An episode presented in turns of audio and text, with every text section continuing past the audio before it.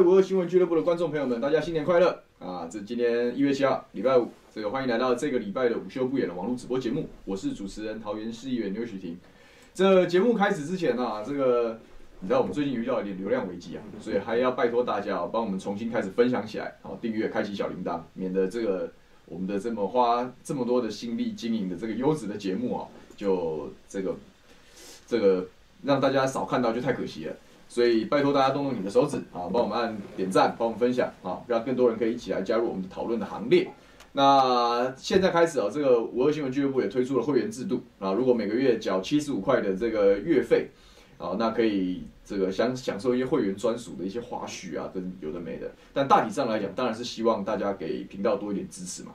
这个时代的这种网络媒体啊，或者是新媒体的经营模式，其实慢慢从这个过去的。过去的这种第四台的这种电视为主的这样子的一个营运模式，转向网络之后，当然很多人会讲说我们要靠抖内或怎么样，但其实整体来讲，这种网络媒体的主流发展的模式，其实是朝向主题订阅制的这个方方式来呈现。也就是说，我想要看什么频道，那我就花这一点点钱去锁定这样的频道，我自己选择我想要看的内容，而不是像过去一样透过。呃，大体上那种吃大锅饭的方式，然后来来处理哈、哦。所以说，频道订阅制的这个这个发展的趋势跟潮流，这个五二新闻俱乐部算走在蛮前面的。那当然需要大家的支持嘛。如果说我们平常都看，然后看完就算了，当然有些人会抖内，有些人不会，有些人会看广告，有些人不会。那大体上来讲，其实对于整体这个节目的发展来讲，它就不不是那么稳定。当不是那么稳定的时候，它就其实这个续航力其实是很重要的。我们开头的时候都风风火火嘛，我们那时候我记得我刚来这个平台的时候聊罢罢免王浩宇啊，聊别的事情都聊非常愉快。那其实也坚持了非常长的一段时间，一两年这样走下来哦。那慢慢慢慢这个与时俱进，所以需要大家的帮忙啊，需要大家的帮忙。所以如果可以加入会员，如果这个对你来讲不是那么大的负担，你也觉得说，哎，这个午休不演了，下班不演了，秀玲姐的这个这个全民评评理啊，跟每日评评理很过瘾，听得很舒服，蛮爽的。那为什么不给五二新闻俱乐部多一点支持呢？对不对？我们用这种简单的方式，哎，大家一人一点点力量哦，其实就可以支撑一个新的媒体模式。那这个媒体模式如果走得顺，哎，那其实它等于是一种新的力量。这种东西是以主题式的，可以，你可以想看深入的分析，你可以，你可以，你甚至可以，因为你就是那个直接跟平台、跟节目方可以对话的人嘛。我们就透过 YouTube 的留言，你就可以讲，我想要看什么样的内容，我想要听什么样的东西，那让节目组来做。调整，哎，我觉得这是一种新时代一种媒体的模式，所以不管怎么样，希望大家多支持。那当然，这个节目营运方归营运方嘛，那我们既然受邀来当主持人，我们我们的工作就很单纯，我们就是继续的提供这个我们精心准备的一些节目的内容。啊，哎，我们有网友反映说不是很清楚，可能要大声一点，可能因为今天桌子上摆满了比特，剩下我们现在剩下四只小比特，我今天给他顺便来看看有没有机会来给他带货一下这个小比特。可能因为它有吸音的功能，所以声音变小了。帮我把麦克风声音开大一点。这我今天把比特们找进来，当然是因为有事要跟大家说嘛，啊，有事要跟大家说嘛。那这个是这很可爱，我自己也带了一只回家。然后他现在每天在每天在沙发上陪我看 Netflix。看 Netflix 其实就是一种新媒体的模式嘛，就是我自己我自己选择用订阅每月付费的方式，然后我自己去看它里面的内容。这就是新时代的一种媒体的模式。我家是没有第四台的，啊，也没有 MOD。我就是一个网络的一个分享器，然后跟一个简单的这个电视盒子这样子。那内容上都是买这个 APP，然后付费订阅这样。所以这是一种新的模式。不管怎么样，希望大家帮忙。那今天如果大家想要听什么，就也可以随时啊随时来来留言。我们刚刚看到这个 Amara 说第一选区怎么看？可以桃园，待会跟大家讲啊。第三 part 的时候题目会比较开一点。我先把今天要跟大家分享的事情讲完。今天的题目是什么？今天的题目是二零二二的第一战区失火啦。什么叫二零二二第一战区？其实如果长期追踪我们午休不演的，有在听小牛分析一些时事的朋友们，应该都知道，二零二二的第一战区在我心目中一直就是桃园。为什么是桃园呢？因为这个大家其实都蛮清楚嘛。对于这个在野的国民党阵营或者是泛蓝阵营而言，好，这个他们上次在二零一八年的选举中，在非常多的地方取得了大胜，但是。把民进党打到剩下北台湾的六都，唯一执政就剩下桃园嘛。所以说，二零二二能不能再下一层，或者是往前更进攻一步的关键呢？或者是说直接评判二零二二胜负的关键，就是你有没有办法把桃园抢回来嘛？啊，这个传统以来被认为是蓝大于绿的这样子一个选区，但是因为大量的新移民、新兴选民的加入而出现了翻转。那你国民党有没有办法再把这个过去的优势再把它找回来？所以对于国民党而言，其实二零二。你其他地方大部分都是你执政啊，你守住是应该啊。好，那你说经历了这个韩国瑜的这一连串的冒险之后，你要再拿一二零二二，你就想把南二都拿回来，恐怕是恐怕是难上加难了。所以不会去想，不会去想这一部分嘛。那唯一可以看的哪里，大概就是桃园了嘛。好，大概就是桃园了。好，所以这个对国民党它是指标的战区。那对于民众党而言，它是不是指标战区？它当然是指标战区啊。这个。这个柯文哲市长就直接讲啊，他觉得民众党最有机会的地方，啊，除了他看小三都嘛，看新竹市以外，他觉得桃园很有机会。他们现在甚至还在在针对桃园市长的人选来去海选，所以你说是不是很重要的一个指标的城市？他当然是啊。那对民进党啊，执政的民进党而言呢，啊，桃园是不是第一战区？那更是第一战区啊。诶，现在大家公认的这个太子是谁啊？当然就是。这个小英系你最喜欢的这个政治人物，大家都讲哦，是郑文灿呐。哦，郑文灿曾经颠覆了这个桃园这个这个国民党长期执政。其实桃园国民党也没有长期执政，我凭良心跟大家说，啊，对，颠覆了当初哦吴家这个牢不可破的这种地方政治的体制，哦，也被郑文灿颠覆掉啦。哦，那甚至在二零二呃二零二零的总统大选，还有二零一八郑文灿市长自己的连任之战，桃园在民民进党都取得大胜啊。所以也是因为掌握了这一块升格之后的沃土啊，所以郑文灿市长的仕途一度被人家祝福嘛，大家说他要去接行政院长啦，哦，他要去未来要成为接班人啦，以后要可能要选总统啦，这样的话都因为桃园这一块沃土而有所想象，有很多的空间。那那各位再想想看，如果哈郑文灿市长啊是接班梯队的成员呐，好，是民进党这个中生代接班梯队的成员呐。那如果他执政了八年的桃园呐、被在野党拿回去的时候，哇，那他有什么底气去接班呢？如果说郑文灿市长的这个桃园路线是非常成功的，他不仅应该要继续赢下去，他还很轻松的找到他的接班人呐、对不对？所以说应该要顺风顺水啊。所以对于国民党来讲，国民党必须赢桃园，要不然你二零二等于没有斩获啊。对于民进党来说，桃园不能输啊，你输了你等于裤子就输掉了嘛，对不对？因为他在其他地方大概。大概也也也很难，也很难有斩获嘛，对不对？那在桃园这个重要的北台湾唯一执政的县市啊，而且是六都等级的县市，好，如果说桃园输掉了，哇，那搞屁啊，对不对？所以说，二零二二的这个全台地方选举啊，最重要的战略要地是哪里？就是桃园啊，就是桃园啊。也正是因为如此啊，你看看国民两党针对桃园市长的人选，那是有有有多少想象，有多少空间，然后有多少困难，然后大家在那边。你也你你也你也不想接牌，我也不想露底哦。大家在那边叠对叠玩这么久，原因什么？就是因为这这块战盘的的的重要性在这个地方。好，那在这个二零二二的年初啊，这个战盘竟然就延上了，就失火了。那到底怎么一回事呢？我来待会来跟大家讲一讲。大概分两个主题跟大家说了，就是说桃园的失火会展现在两个题目。第一个是当然是最近大家都知道的新闻嘛。哦，就是疫情的爆发会不会让桃园变成众所瞩目的焦点？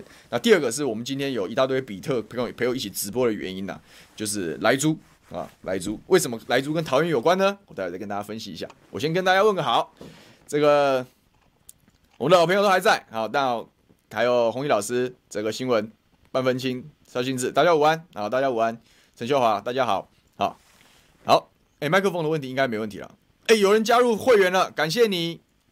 这个叫 Soteria Chen，感谢你，感谢你加入五二小粉丝，太感谢了。但问说要怎么买猪猪，耶，才刚开始就带货成功。猪猪的链接那个小编有贴上去，有贴上去。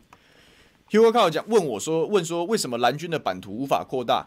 你现在二零二零一八的时候，你大部分的地方已经执政了嘛？那南台湾是南台湾是有韩国瑜曾经这个攻城略地啊，但是因为我也不知道到底因为什么原因啊，但是因为跑去选了总统，那等于再次伤了南部乡亲的心嘛。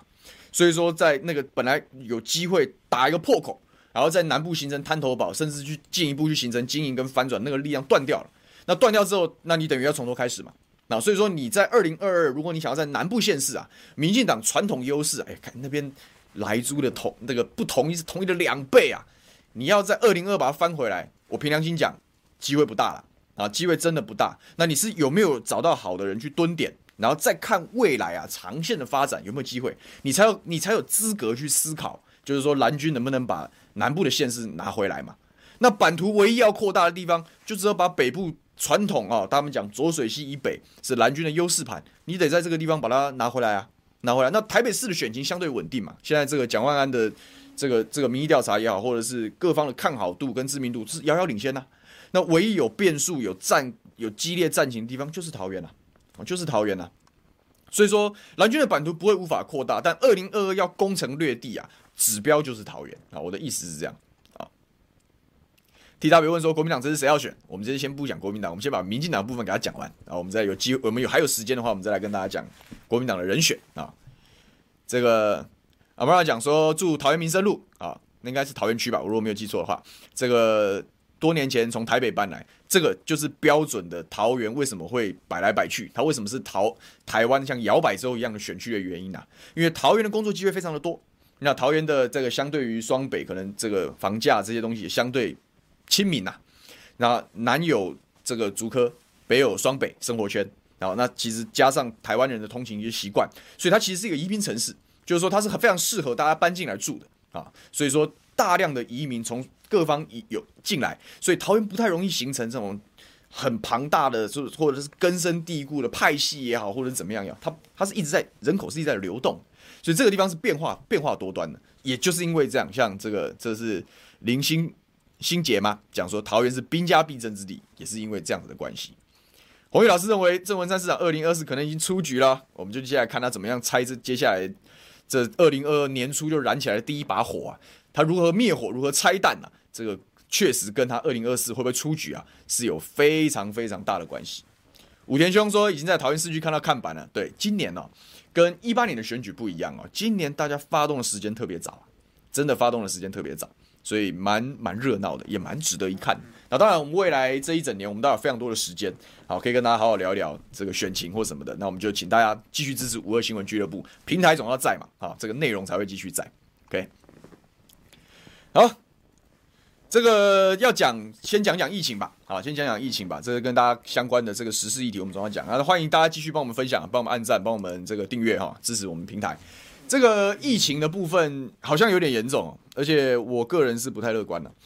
呃，有有几个理由啦，先跟大家讲一讲现在疫情的状况啊，就是说之前有桃园机场的这个清洁员嘛，啊，清洁员大概被感染，因为其实机场本来就是高风险的地方，我也不我我觉得我也不希望大家去苛责这些人，因为凭良心讲啊，以这些人的，你看他们常年守在机场，那机场又是国门嘛。那最近这一波的这个境外移入啊，这本来就本来就很恐怖，大家都知道的事情。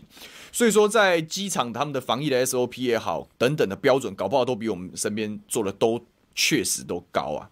那为什么还是被攻陷了？就是因为那病毒实在太刁钻了嘛。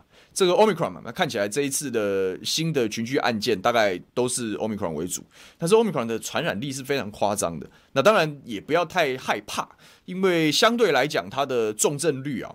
跟死亡率都远远不及于当初的这个阿尔法跟 Delta 嘛，所以说传染力非常的强，然后加上它有变异嘛，那当有变异的时候，病毒有变异的时候，我们本来都打了疫苗，但是打了疫苗之后会不会有突破性感染？我们当然也都知道不是百分之百嘛，所以你只能降低它的传播力，但是不能完全阻隔。所以在这么大量的这个又加上最近的这个境外，你也不得不松绑了。你在全世界的这个节奏之下，哈。我们也没有条件像中国大陆一样说，呃，什么什么十四加七，甚至是二十一加七这种非常非常非常变态、非常严格的标准，做不太到。所以说，在这样的情况下，难免啊，难免难免就被刁钻的病毒逮到一个空子。那清洁员感染之后，这个昨天深夜啊，这个王必胜在桃园现在在前进指挥所嘛，前进指挥官。那昨天大概十二点多的时候，要准备要睡觉了，手机滑拿起来准备设定闹钟，还看到哇，竟然在开记者会，讲说又有确诊，这一次是这个机场的保全员呐、啊。那除了保全员之外，当然因为前面在查这个清洁员的足迹的时候，就提到了他去了这个中坜的一个叫做金嗓歌友会的地方，呃，那大概就是一个休闲场所。那里面大概有，就是你想看台湾人平常的休闲嘛，就是唱唱歌、唱唱卡拉 OK，对不对？打打麻将、玩玩棋牌这样子的，大概是一个这样子的复合型的一个娱乐场所。那这个几个确诊的这个清洁员，大概是这个里面的会员，所以在里面有足迹。那里面有足迹的时候，大家当然就紧张嘛，就是说你的关键是你这个组有没有因为你的确诊，你把病毒带到了金嗓歌友会？那你带到金嗓歌友会的时候就比较麻烦，因为出入的人非常多，而且还不纯然是。他们也不会说只是往返于这些地方之间，他很有可能就成为一个社区感染的一个突破的地方嘛。所以说，就加上金嗓歌友会又办了跨年的活动嘛，所以桃园的这个中立的这个鲁明哲委员就 PO 了一张这个金赏歌友会的这个千人跨年这个活动，因为席开席开八最早听到是八十二桌，好还是九十二桌，然后大家就吃饭，距离非常近，那没办法，因为也也不怪这个歌友会，因为大家每个地方其实都是这样子啊。每个地方都这样子，你看我们跨年晚会，真的大家有非常落实防疫规范吗？就算在晚会的会场有，你出去外面吃饭的时候，对不对？因为跨年晚会大家出外活动，去吃饭也好，去酒吧也好，大家也是把口罩拿下来嘛。所以不是特定地点的关系，而是整体来说那个氛围就就走到了这样。那关键呢，这个疫情会不会继续来传播啊？关键其实是金赏歌友会里面有没有确诊个案。所以说昨天。昨天凌晨的这一场记者会讲的不只是这个保全员确诊嘛，就是加了一个之外，有三个这个金赏歌友会的这个大概是这个会员朋友，大概也就不幸染疫啊。那这样不幸染疫之后，大家就就紧张了。所以今天听他讲是市长当初还本来还有点底气，但是听到这个这个金嗓歌友会也出现确诊案例之后，大概就就非常辛苦啊。那我也不，我今天今天早上是这个我们议会临时会开议嘛，所以我有碰到郑郑市长，那我也讲说这个这种时候就不分党不党派啊，也不先暂时把路不路线割下来，呃，要一起面对疫情啊。所以说疫情扩散的时候，当然没有人笑得出来，那大家就配合防疫措施嘛。这个不管我们对于防疫的这个政策的决定也好，它这东西有荒腔走板，该批评的我们会批评。啊，该讲的我们都把它讲清楚啊！但是配合这个，大家要齐心协力，因为我始终相信，能够挡住疫情啊，前面台湾能够度过疫情的难关，不是不是一人一党之功劳啊，是全民这种这种全民的高度的防备跟充分的合作，跟甚至有大量的牺牲的情况下，牺牲我们的经济也好，牺牲这些东西也好，好是用这样子共体时间的东西去去配合出来的。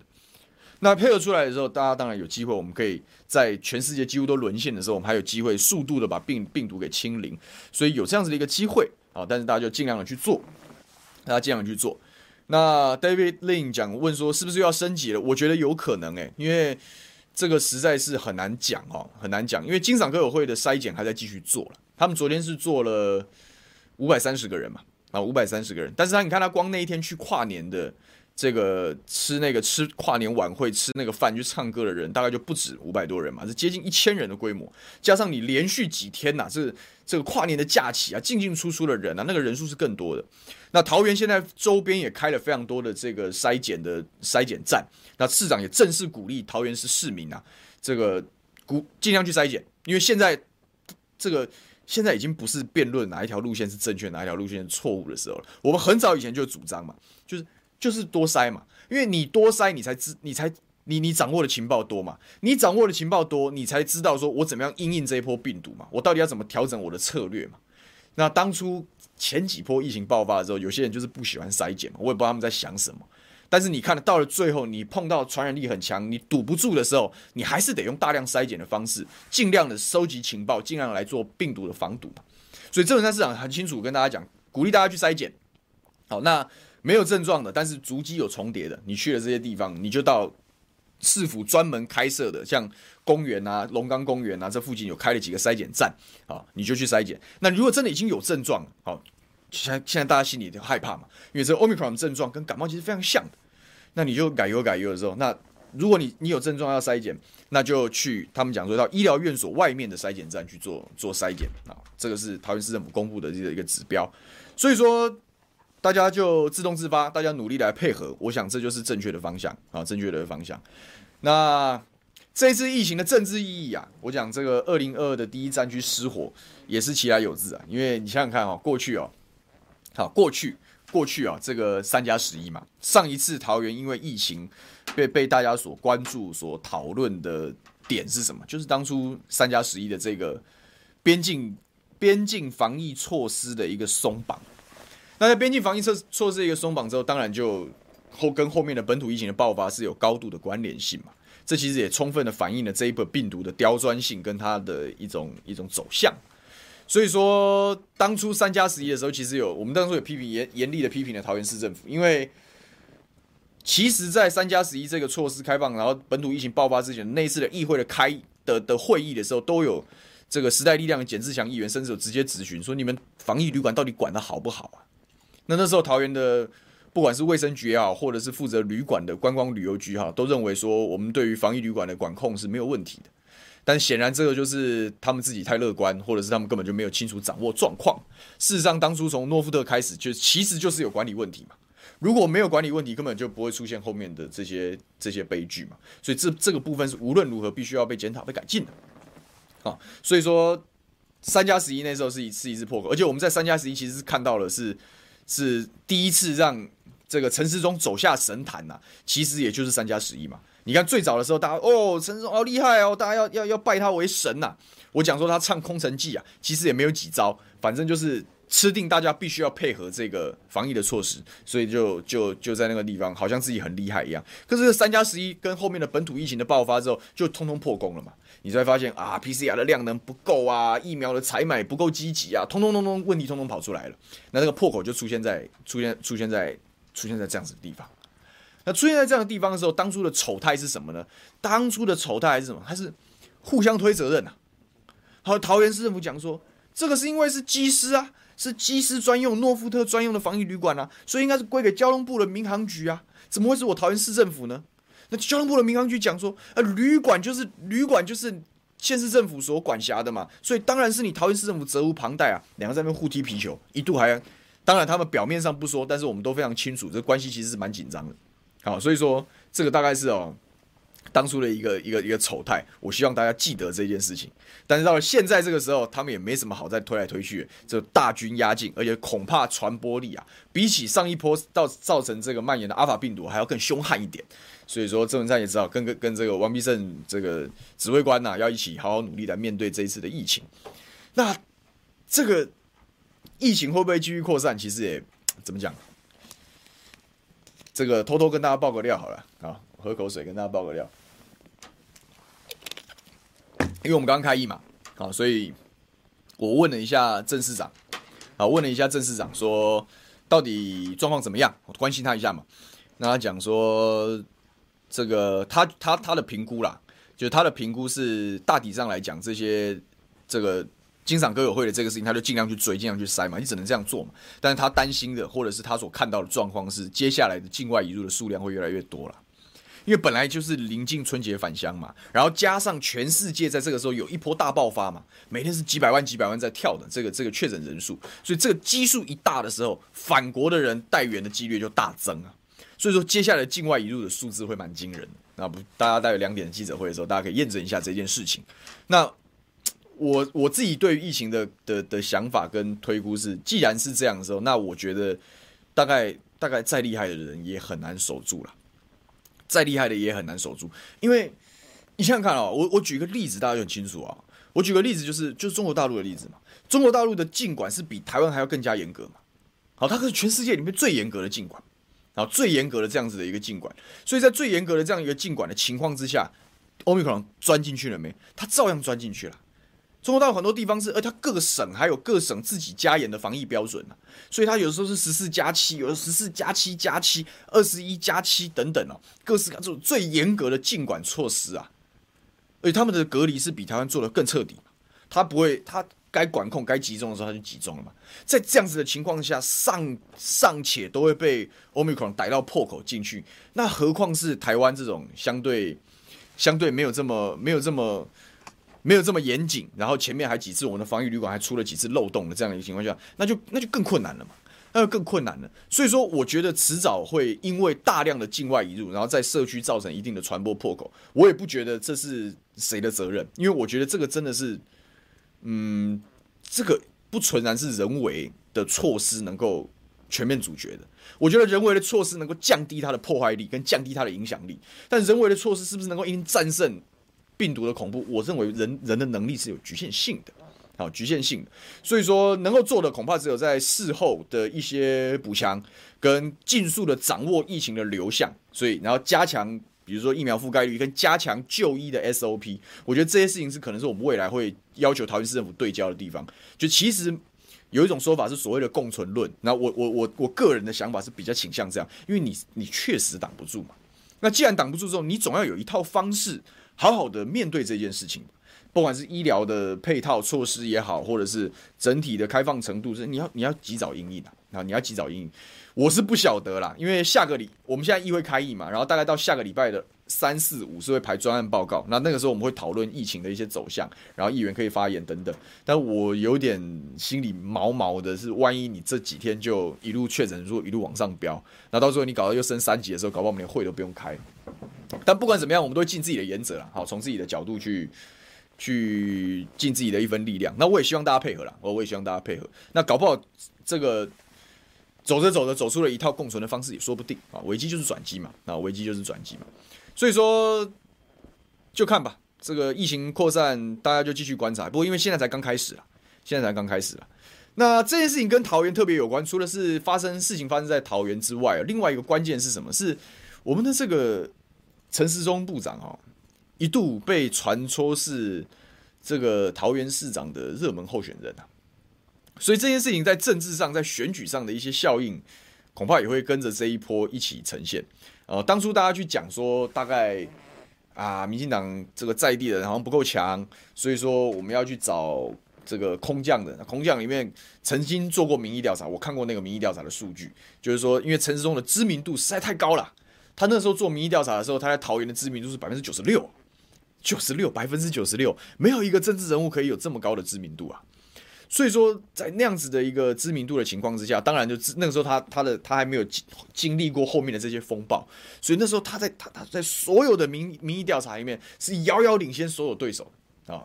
所以说一直以来就这个蔡英文总统现在讲六都征召啊，我把这个一张左手捏着一张六都征召的王牌，右手捏着一张陈时中的火旗啊！这是民进党的一个选战策略啊，但是我看桃园这一波啊，我看桃园这一波，我说第一战区失火了，不是开玩笑啦。这个第一战区的这一把火啊，恐怕会这个打坏了蔡英文总统的一盘棋啊。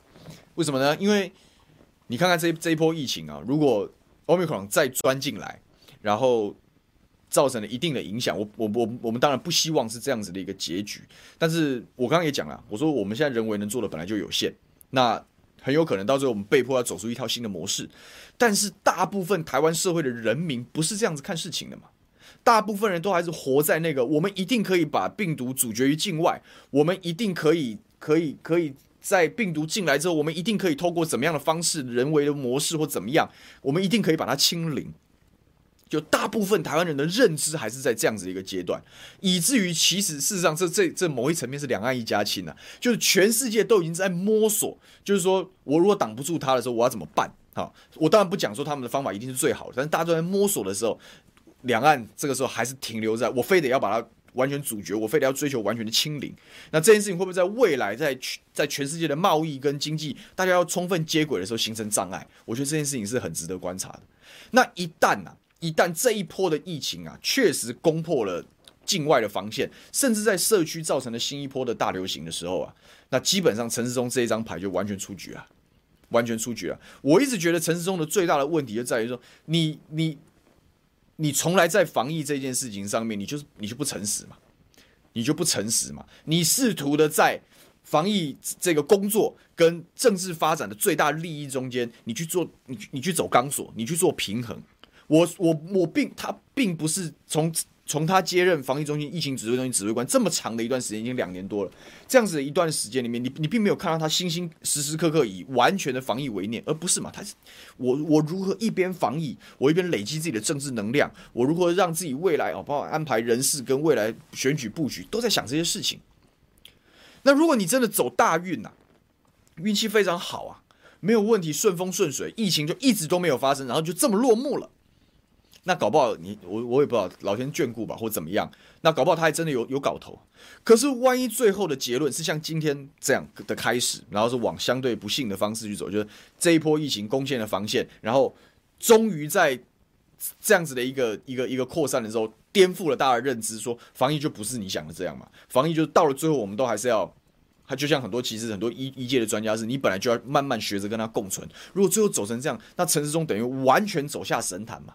你当初的那一整套说法，那那一套那一套不败金身就完全破灭嘛？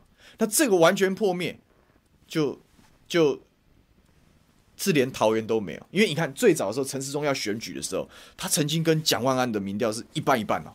好是一半一半的，那种不相上下，甚至有有互有领先的这样子一个程度。那当然，随着本土疫情的爆发，他基本上在台北，我认为是已经出局了。我认为已经出局了，因为你打不赢嘛，你现在差距是越拉越开嘛，差距是越拉越快越开。可是他的知名度跟他的高支持度跟高声量，在台北以外的其他选区是非常有用的。那我刚刚讲了，开开场的时候我就讲了，二零二二第一战区是什么？郑文灿市长无论如何不能输的战区是什么？就是桃园嘛。那如果是桃园的时候，诶，那陈松部长空降来桃园选举，其实是民进党的一手活棋嘛，啊，是一场一手活棋嘛。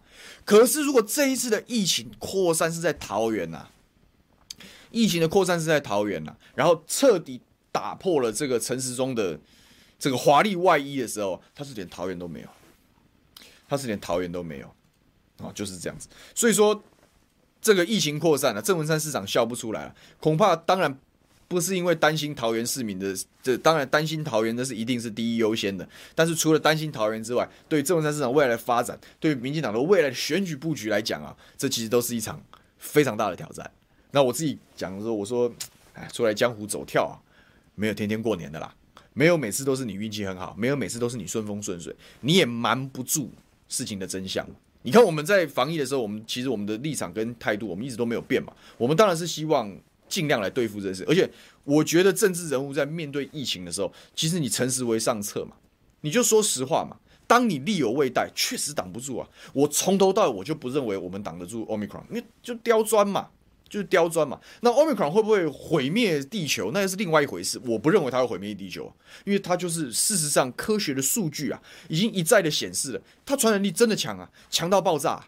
可是它的重症率跟死亡率是很低的，所以其实大家不用担心嘛。我们照顾好自己的身体，抵抗力强，吃好睡好。那遇到遇到这状况的时候，就吃药。其实很多人就自然康复了，那自然康复。而且我们人类研究药物也也是很有进展的，所以不用太担心嘛。但不用太担心的意思是，我们要借由这样的机会去学习新的模式。我们总不能永远跟世界脱节啊，这个才是台湾要讨论的非常重大的议题啊。可是我们看到的是，我们的防疫指挥官没有在谈这些事情啊。我们的政府没有在谈这些事，没有在思考这些事情。他永远只是想说：“哦，我就是坚持我当初那个因应最早疫情爆发的那一套，就是好，我们就是把国境关起来，我们就是要求大家共体时间，要求大家这个配合办理。然后既然可以配合办理，诶，我中间其实很多的政治利益哦，哦，大家都要听我的哦，我可以趁机培养高声量的政治人物哦，我可以趁机扶植某一些这个产业哦，可以用各式各样的情绪勒索啊。”逼迫人民买单呢、他们都在搞这些东西嘛。我们之所以唾弃这样的政府的原因是，就是你每天都在搞这个事嘛。我们要你是每天看疫情，看世界各国怎么做的，看我们怎么在这一条防疫的道路上摸索出一条走向未来的路。可是你都不是这样，你每天都在想自己的选举啊，就没有水准嘛，就没有水准嘛。那我讲没有天天过年的事，你以为你每次这样子的搞这种投机取巧的这种治国的心态都可以得逞吗？我才不相信是这样子的。所以。我是不觉得民进党笑得出来啊！我甚至是觉得陈时中应该会在这一波疫情扩散之后，从桃园市长的选战中彻底出局啊！啊，彻底出局。嗯，口干舌燥，啊，我来看一下大家都讲些什么嘞？感谢我刚刚看到这个是 Leon，感谢你加加入这个我喜欢俱乐部的会员，感谢你这个 Jolin 讲说猪猪好可爱，猪猪。他真的很可爱，真的很可爱。我那天抱回家，我老婆也觉得他很可爱。她说看第一个眼看觉得他怪怪的，因为他不喜欢他的眼神。可是后来看着看着觉得好像还蛮还蛮萌的，所以那个猪猪就在我们家里的沙发上落户了。这样，我自己也有一只啊。这个桑尼桑尼讲说，再升级一次，大概服务业餐饮业又要垮了。这就是我讲的，这就是我讲的。这个防疫不是纯然的封堵病毒这一件事而已嘛？它对经济的影响是什么？它对于社会的影响是什么？难道我们这一段时间社会的动荡不安啊，包括酒驾啊、随机杀人、乱七八糟，跟疫情没有间接关系？我都认为是有的嘛。就是因为你疫情封闭，然后有制造大量压力的这段时间，其实会让很多人的心理健康出现问题嘛。这些都是要讨论的事情啊。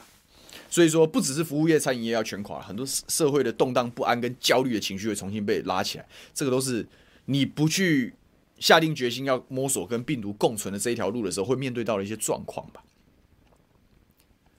这个吴月娇说：“说我是优秀的年轻演员，演员我不是演员，我是政治人物。但是没关系嘛，在镜头前面应该也是没有关系啊。就是说讲的话很真实，这个这个我很喜欢，谢谢你，谢谢你赞美我这样，因为我觉得搞政治就是要就是要说真话嘛，就是要说真话，我们不怕被人家骂嘛。但是我觉得很多时候啊，这个是真是假，时间拉长了，通通看得出来，好，通通看得出来。”这个油桐花讲说，议员的脸好黑，是因为刚我觉得我们这个猪猪不止稀释掉了我们的这个麦克风的音量，而且它还挡住了光线。现在调整完应该比较好了，我自己有看荧幕，稍微好一点。这个 TK 券，感谢你的抖内，说民进党好像读书时的坏学生，大家做好的时候他们得利，大家做害群之马的时候大家陪他们倒霉，哎，真的是这样哎，真的是这样哎，真的，那坏学生捣蛋的时候，也也以前的老师都很喜欢连坐处罚，你知道吗？然后。希望用连坐处罚的方式制造同侪压力，然后用同侪压力来逼迫坏学生就范，但通常效果不彰，然后倒霉的都是乖乖配合的人。哎，可怜啊，真的可怜啊！这个四四五 Legend 讲说，这是我们验证台湾体制的时候，没错，没错。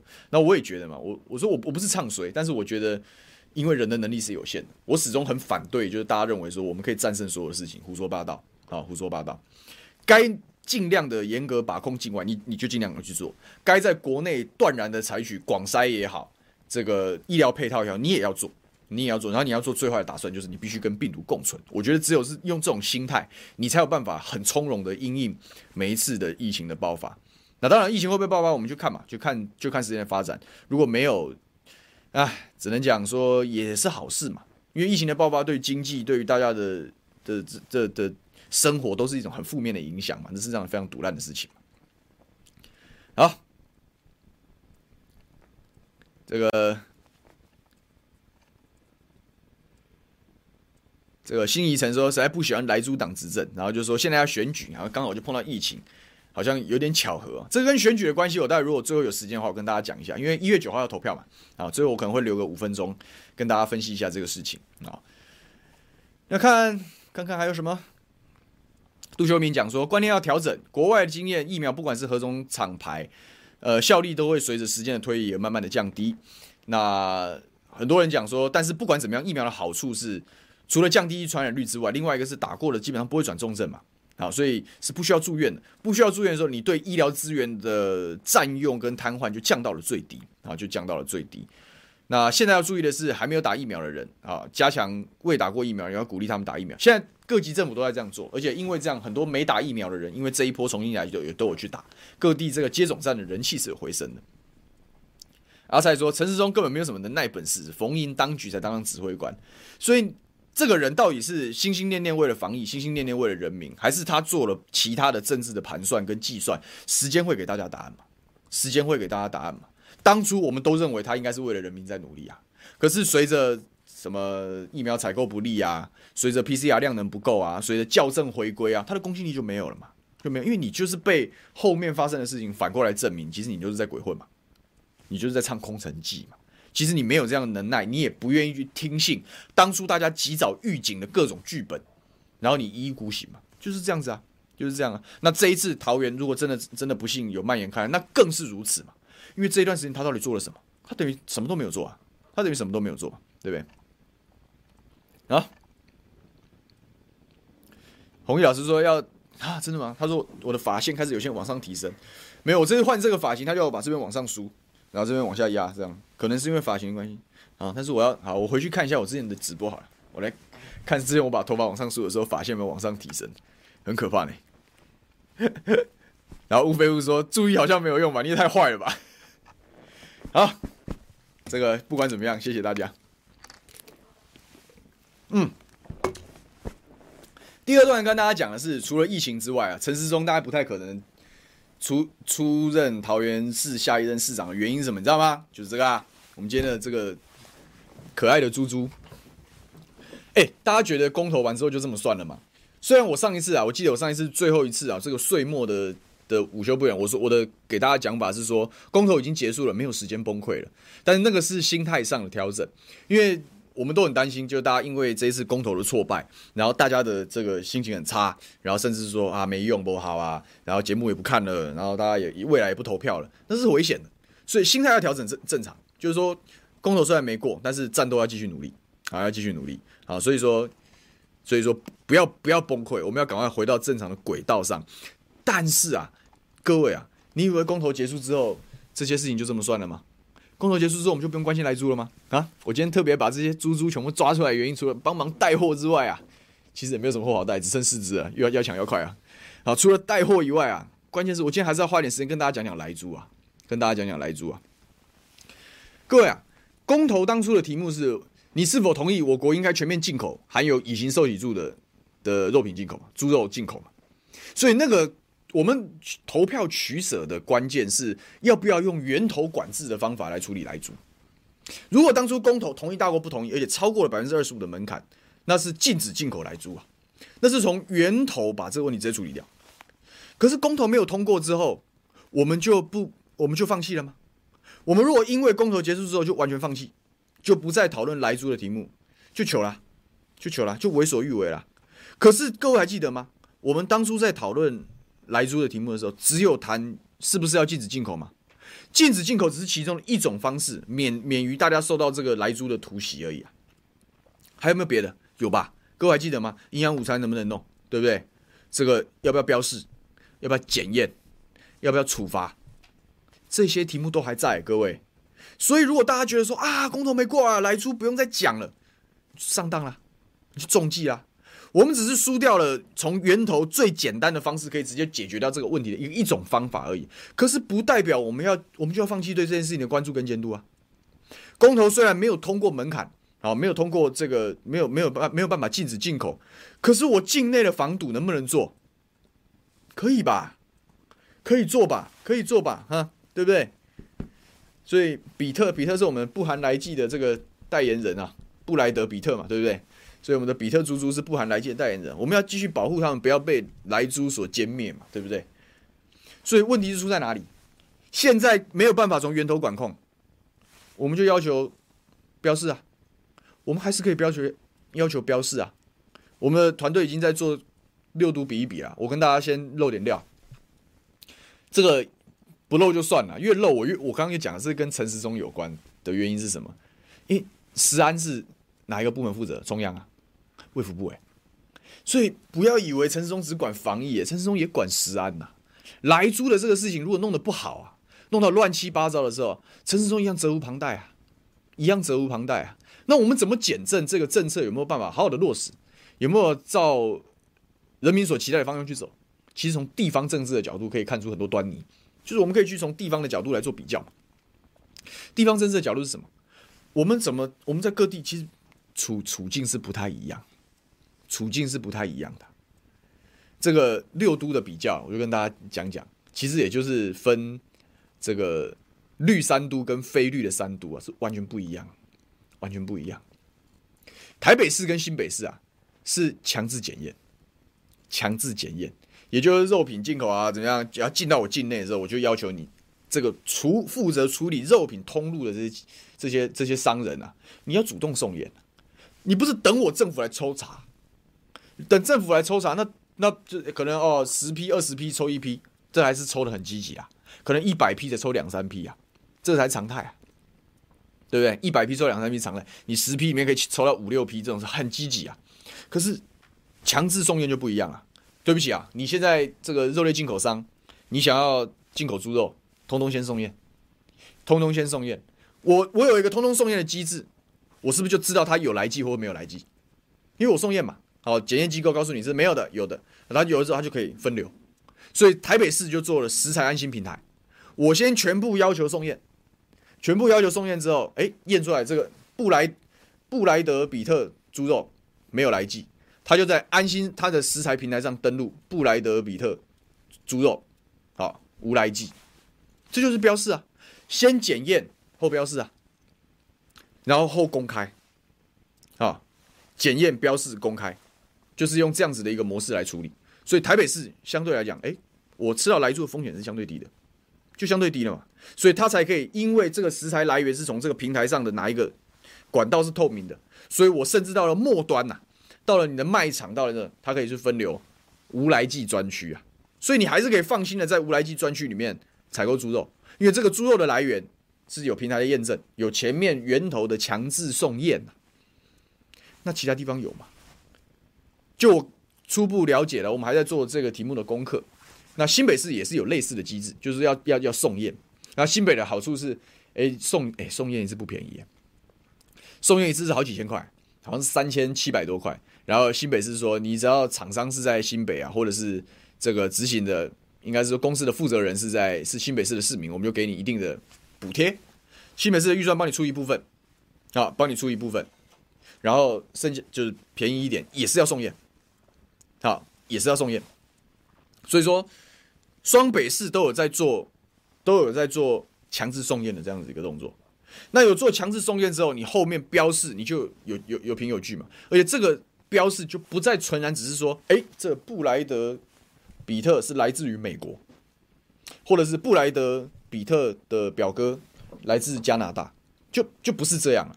然后我们如果是按照产地的逻辑，你就只会知道哦，布莱德比特是美国猪，布莱德比特的表哥是加拿大猪，你只知道这个，但是你不会知道他有没有来记嘛。可是你送送检验之后啊，你送检验之后啊，你就知道你就知道这个猪肉是有或没有嘛，一翻两瞪眼。所以双北市是有在执行强制送验这件事。那台中是什么？台中是执行呐、啊，抽查稽查最积极的城市啊。台中去年一年抽验呐两万一千多件肉品，我我就是去查，我就是去查，我就是去抽，我就是去验，疯狂的验，拼命的验，增编人手，增编预算，我好好做这个事情，我这样才能确保。哎，虽然只有知道布莱德比特是美国猪，他表哥是加拿大猪，但是他们两个都被抽到了。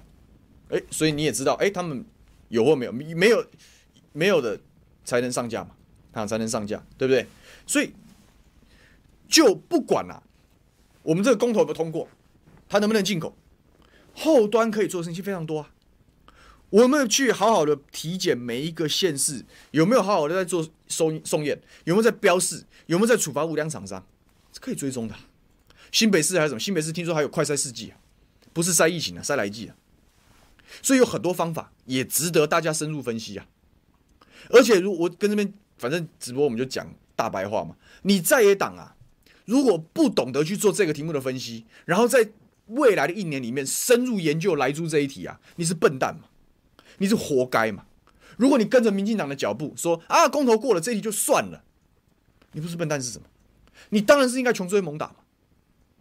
那穷追猛打的时候，逼出民进党的表态啊！你们支不支持用更严格的配套措施？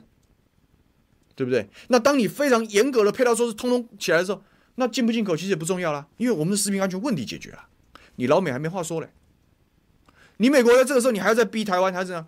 你厉害你就逼民进党的议员呐、啊，你逼民进党立委反对这些抽抽查，反对标示啊，你够胆你就这样，你就在二零二二的选举年大声的讲说不要标来记，不要验来记。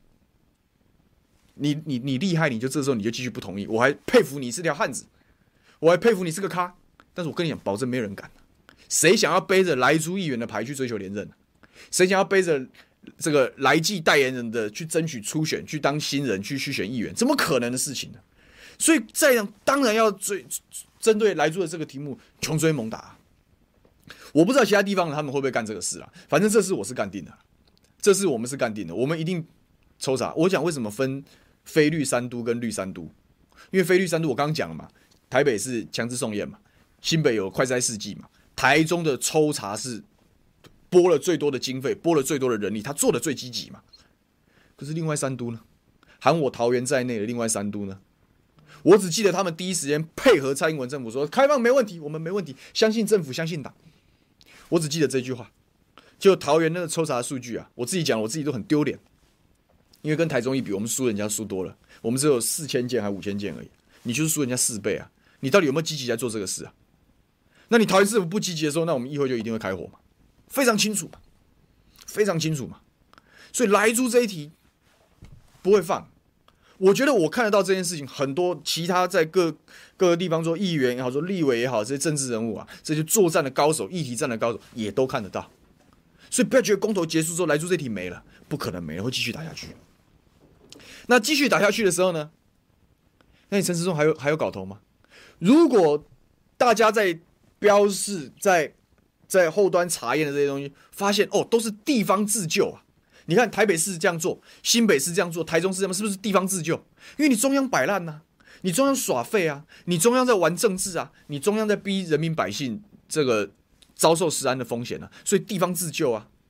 那桃园一比，你没在自救的时候，你中央又没人帮忙的时候，你选个屁啊！你陈时中，你选个鬼啊！你选个鬼啊！陈时中，赶快来啊！我就拿这，我就带着布莱德比特，我来找你踢馆，我就等你来选，我就等你来选。又碰疫情了，又碰莱猪哦，所以我讲陈松基本上出局啊。那另外桃园空降的热门人选是什么？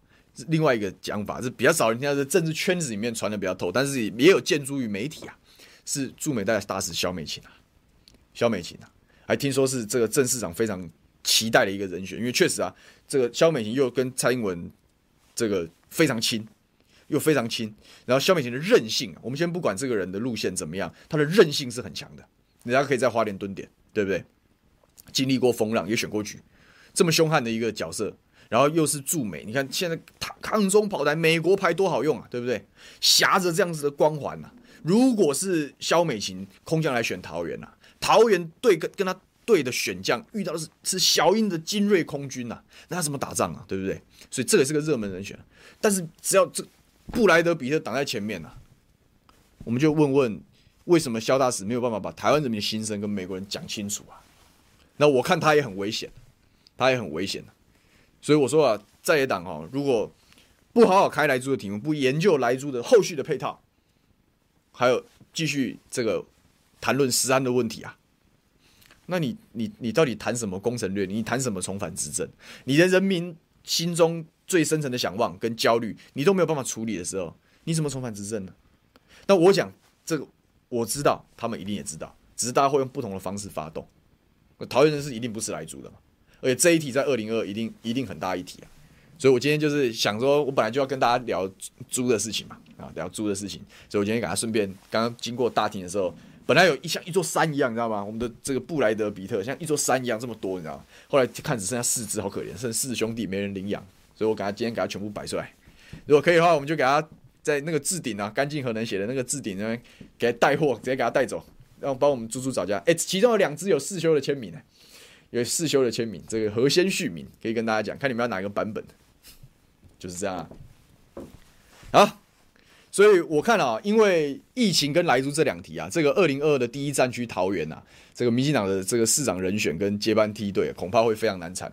那也也因为这样增添了这个选区很多变数。那我是觉得，你看我就想看血流成河嘛，所以我其实蛮觉得蛮有意思，那蛮有意思的。那疫情的部分，我当然不敢随便怎么期待什么疫情爆发，我没有那么没品啊。但是莱猪这一题，我们是一定会把它烧好烧满。啊。莱猪这一题。啊，布莱德比特，还会是我们的这个二零二二选举很棒的道具啊。如果你们都不买走，我可能要把他们全部带走了，我给他们带回我们家好了。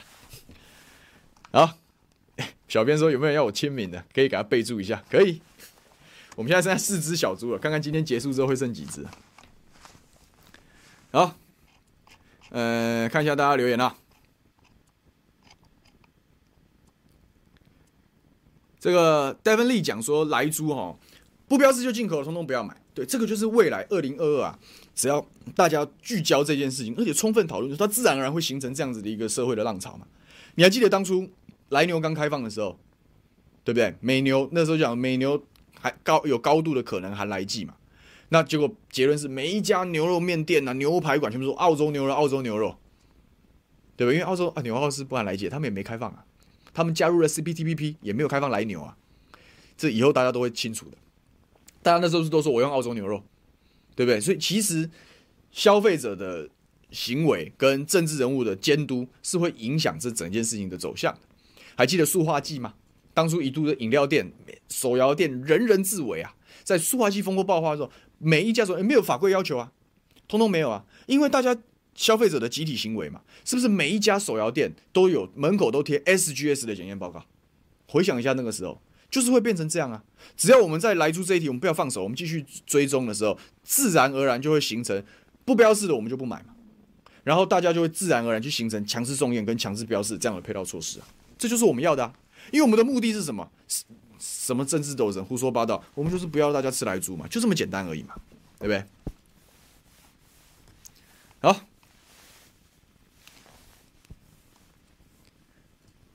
这个阿妈妈讲说，北市、新北、台中这三位市长，这个人格做事就因为这样就看出高低嘛，这就是我的意思啊。你看就，就就比较嘛，我们很我们很常被中央的几些题目带着走，比如说大啊，中央他们现在在毁灭严宽恒啊等等，或者是在讨论霸场啊，或者是疫情啊，大家就带走。可是其实这些题目深入分析的时候，会有很多破口啊。你看这一比啊，这个非绿的三位市长显然比绿营的三位市长更积极嘛。那谁在默默的帮莱猪保驾护航？这不就大家就清楚了吗？你就是要有人去讲啊。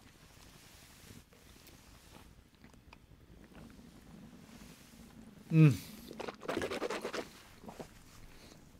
小编说，全民应该做一个莱猪莱牛商店黑名单，大家都不要吃。未来自我跟你讲，真的会自然而然形成这样子的走向啊，会形成这样的走向。然后牛爸说，桃园人拒吃莱猪，对我们一家都是桃园人。这个阿蔡说支持严格标要求标示莱猪的议员跟市长候选人，对吧？二零二二就是这样啊，就是这样子啊。那拿铁冰咖啡说，如果只是单纯相信政府，然后呢，然后就会被骗了，然后就会被骗了。我今天不管，我不管你是从哪里来的人，或者是你是你你你你你家乡执政的是蓝丝绿都一样，你就是就事论事嘛。你有没有你有没有好好在做事嘛？不管是防疫也好，或者是食安也好，你有没有好好在做事嘛？就是这样的呀啊。喷水晶是台南人，他说他也拒吃，当然嘛，我们就可以其实可以好好看一下台南市政府做哪些哪些努力嘛。既然挡不住进口，然后既然还有这个这么多人投票不同意反台猪进口，那就看配套啊，接着打，接着打，你民进党戴总你就跟我们再对坐一次，没关系啊。我讲了，没有天天过年，没有天天过年。这个高雄蓝天说，头脑清楚，论述条理有效，有有攻击性，对我很有攻击性的，挺我，感谢你，谢谢。这个莱扎利说，可怜的苏医师还被抓去问话，对啊，苏伟说医师也不会放弃啊，所以我们如果继续追踪这个题目，继续继续了解这样的题目，我们我们也在继续站在苏医师这边帮他加油嘛，就是这样子搞啊，啊，就是这样搞啊。那么单立飞说，站出来投票，要不然这个就会执政党会让你坐只能坐着喘了，半点不由人。没错，就是这样。所以不要因为公投结束就心灰意冷嘛。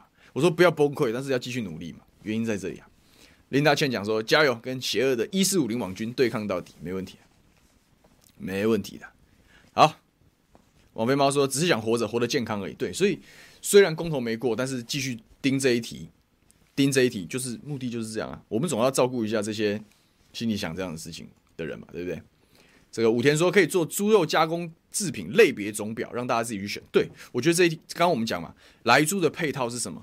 标示嘛，检验嘛，公告跟处罚嘛，就是你如果违反了法律，你要重罚，你要公开嘛，对不对？那另外一个破口是什么？就是加工品你要怎么把关嘛？这这是可以被研究、可以被讨论、可以形成一些一些政策的啊，这是我们未来会继续努力的。这个喷水军说，他都抱着布莱德布莱德比特看五二新闻，对，很棒。他这这个真的很舒服，诶，触感真的很好。我今天一整天都在夜配猪猪啊，很好笑。这个觉醒姐何氏必然何氏他说，他是我们的会员，他说支持苏医师没问题。Christine 说以苍生为念，那是一定要的嘛，那是一定要的。喷水晶感谢你的抖内，说小牛议员加油，我们也帮五二新闻俱乐部一起加油，好，我们大家一起努力。好，最后三分钟我讲了，我说我们还是要讲一下一月九号这个。刚刚有人讲说疫情对于选举的影响是什么？我我我反而觉得搞不好对对于一月九号的两场选举，反而对于在野方相对有利一点。如果说疫情变得稍微严重一些的话，因为一月九号的两场选举，一场是台中二选区的台中二选区的补选嘛，啊，当然就是现在这个民进党各种各种部署起诉做人格毁灭战嘛，这是大家都预期的事情。那严宽恒当然是以他的陆战为底嘛。那我觉得关键在于投票率啊，因为呃严的优势是所谓的陆军嘛，啊，有所谓的陆军嘛。那当然空军上他当然是完全没有招架之力嘛，这个势头对他来讲是不利的。但是很多时候选举是你的气势有没有办法转化成具体的投票行为啊，这才是一个关键。所以说投票率如果越高啊，对林静仪可能越有利啊，对颜宽恒来讲就危险。但是因为这个。补选的投票率通常不会太高，那补选投票率通常不会太高的时候，你陆军占的权重就很高。因为我讲了陆军是什么？人际关系取向。如果大家有听我公投的分析的时候，我有跟大家讲过这个观念。那陆军呐、啊，在罢免案或者在公投案出不来嘛？因为我讲路人际关系是人人好，大家当好朋友，所以你要他去杀人去罢免不容易，动不出来。你要他去投公投，没有人作为连结跟支撑，他动不出来。可是这就是标准的选举嘛，中二选区是标准选举嘛。所以，所有跟严家有人际关系紧密连结的这些选民也好，这个你要讲他的庄脚也好，这些部队也好，团队也好，是应该是会很积极的出门投票。那在投票率很低、空气票没有回来、没有人返乡的这些情况之下，投票率低于百分之五十的时候，我认为对颜宽恒是相对有利的。我认为他会一点点的差距险胜过关。好，这是姑且讲说小预测吧，啊，小预测吧。但是谁知道呢？这年头变化性都非常的多。那么另外一题的另外一题的这个这个选举是万华的罢免林场所嘛？那这一题大家就比较悲观一点。那因为大家讲啊，不管是因为统合的问题没有处理好啊，或者是怎么样啊，或者是正当性来讲，我讲嘛，就是我讲正当性其实是有一点点跟王浩宇跟陈柏维的罢免案比起来，其实是有一些落差的啊，是有些落差的。这个林昶佐当然很讨厌的，这个人讨厌的，但是他他有没有像王浩宇那么讨厌？其实他有一些心理上的一些一些落差，那可是我看了公投的选票之后，还有最新公布的这个选区人数哈，好像也不是完全没有机会。好，我好像也不是完全没有机会，因为当初大家认为要六万一嘛，因为要过百分之二十五的门槛，所以中正万华这个选区是六万一。可是，在公投之后，这个可能因为中正万华这一段时间的人口移出比较多一些，所以这个门槛下降到了五万八了。那当然，公投上一次公投的门槛也是二十五趴嘛。那上次公投的万中正万华这个选区大小的这个同意票是开出了这个六万一嘛，所以大家觉得哎、其实是有机会的。只要这些投公投的人再出来投票一次，搞不好是会通过门槛。那看状况吧，看状况吧。呃，因为我们到现在都还是没有够明确的资讯跟基证，可以再进一步的去分析到底是哪些人出来投公投票。然后他们的年龄属性，因为公投的人数再多一些，因为十八岁以上就可以投公投，但是二十岁以上才能投罢免。对，我没有记错，应该是这样。对，选罢法是二十岁以上，所以说那个六万一里面有多少是十八到二十岁人，这件事情没有没有人能够知道。但不管怎么样，是你在本来大家都认为是一定没有局嘛。那既然是这样，搞不好还有点机会。那第二个是说，这些投同意的人基本上在。宣传战力完全不对等的情况之下，都还有非常强的意志站出来投票，所以表示他们不但关心政治，而且他们会行动。因为事情的连结性跟人的连结性毕竟是有落差的，所以说行动力来说，可能人的行动力会比事情稍微高一点。所以说可以有一种说法是，他你可以预期这些人都会再去投票一次。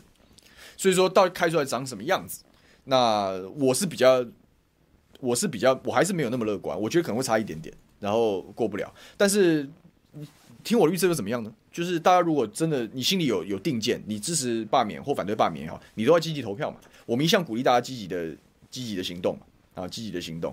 所以说就看吧，就看吧。那如果疫情很严重的时候，那对严宽很有利啊，但对于罢免会稍微不利。但是就是取决于这个当初站出来投公投四个同意的人，他们对于林场所的看法跟跟跟决策。啊，所以我的预小预测大概是一比一啦，那差距都不会很大。但是谁知道呢？搞不好大家突然觉醒了，行动起来了，这个两两两场都蓝蓝军都赢，也在阵营都赢也说不定啊，啊也说不定啊，也有可能因为这个这个民进党可能就是老天爷眷顾他，两场都输也是有可能的啊。但不管输赢啊。回到大家都在乎的事情本质，然后慢慢慢慢的要往二零二二年底的选举做对焦，我觉得才是正办。所以我今天跟大家聊了疫情，然后也聊了莱猪这件事情，我们不能放啊，大体上就是这样的意思。那今天的时间也差不多到了，啊，今天的时间也差不多到了。这个二零二二既然第一战区啊，桃园啊正在失火啊，那我就要赶快回去，我应该赶快回去啊，在这个该安定我自己选区，我也是安定自己选区嘛。然后该在这样子的政治变化中寻找机会，这件事情我们也是每天政治人物每天都在做这样的事情。